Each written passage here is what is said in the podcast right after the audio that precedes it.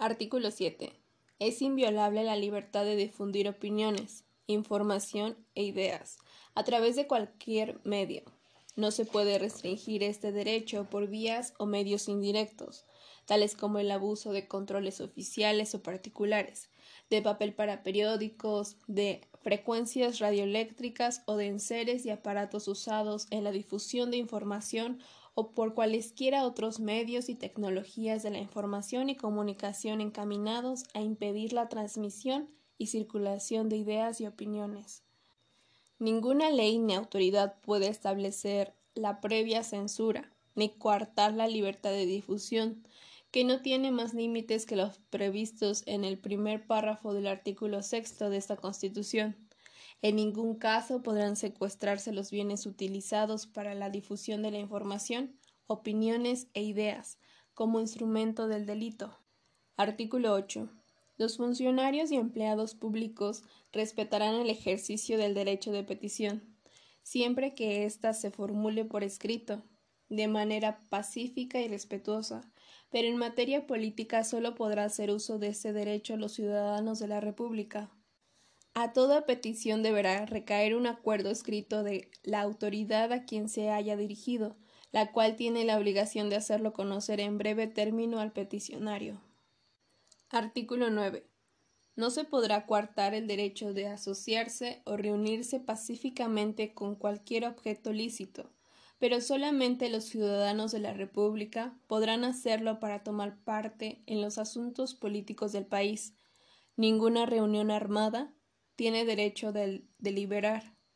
No se considerará ilegal y no podrá ser disuelta una asamblea o reunión que tenga por objeto hacer una petición o presentar una protesta por algún acto a una autoridad, si no se profieren injurias contra ésta, ni se hiciere uso de violencias o amenazas para intimidarla u obligarla a resolver en el sentido que se desee.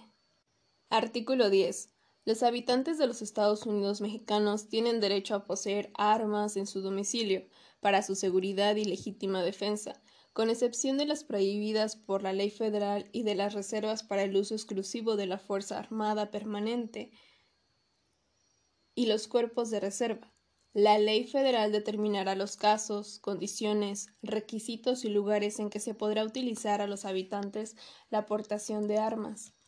Artículo 11. Toda persona tiene derecho para entrar en la República, salir de ella, viajar por su territorio y mudar de residencia, sin necesidad de carta de seguridad, pasaporte, salvoconducto u otros requisitos semejantes. El ejercicio de este derecho estará subordinado a las facultades de la autoridad judicial. En los casos de responsabilidad criminal o civil y a las, y a las de autoridad administrativa, por lo que toca a las limitaciones que impongan las leyes sobre la em-, emigración, inmigración y salubridad general de la República, o sobre extranjeros perniciosos residentes en el país. Toda persona tiene derecho a buscar y recibir asilo. El reconocimiento de la condición de refugiado y el otorgamiento de asilo político se realizarán de conformidad con los tratados internacionales. La ley regulará sus procedencias y excepciones. Artículo 12. En los Estados Unidos mexicanos no se concederán títulos de nobleza, ni prerrogativas y honores hereditarios, ni se dará efecto alguno a los otorgados por cualquier otro país. Artículo 13. Nadie puede ser juzgado por leyes privativas ni por tribunales especiales. Ninguna persona o corporación puede tener fuero ni gozar más emolumentos que los que sean compensación de servicios públicos y estén fijados por la ley.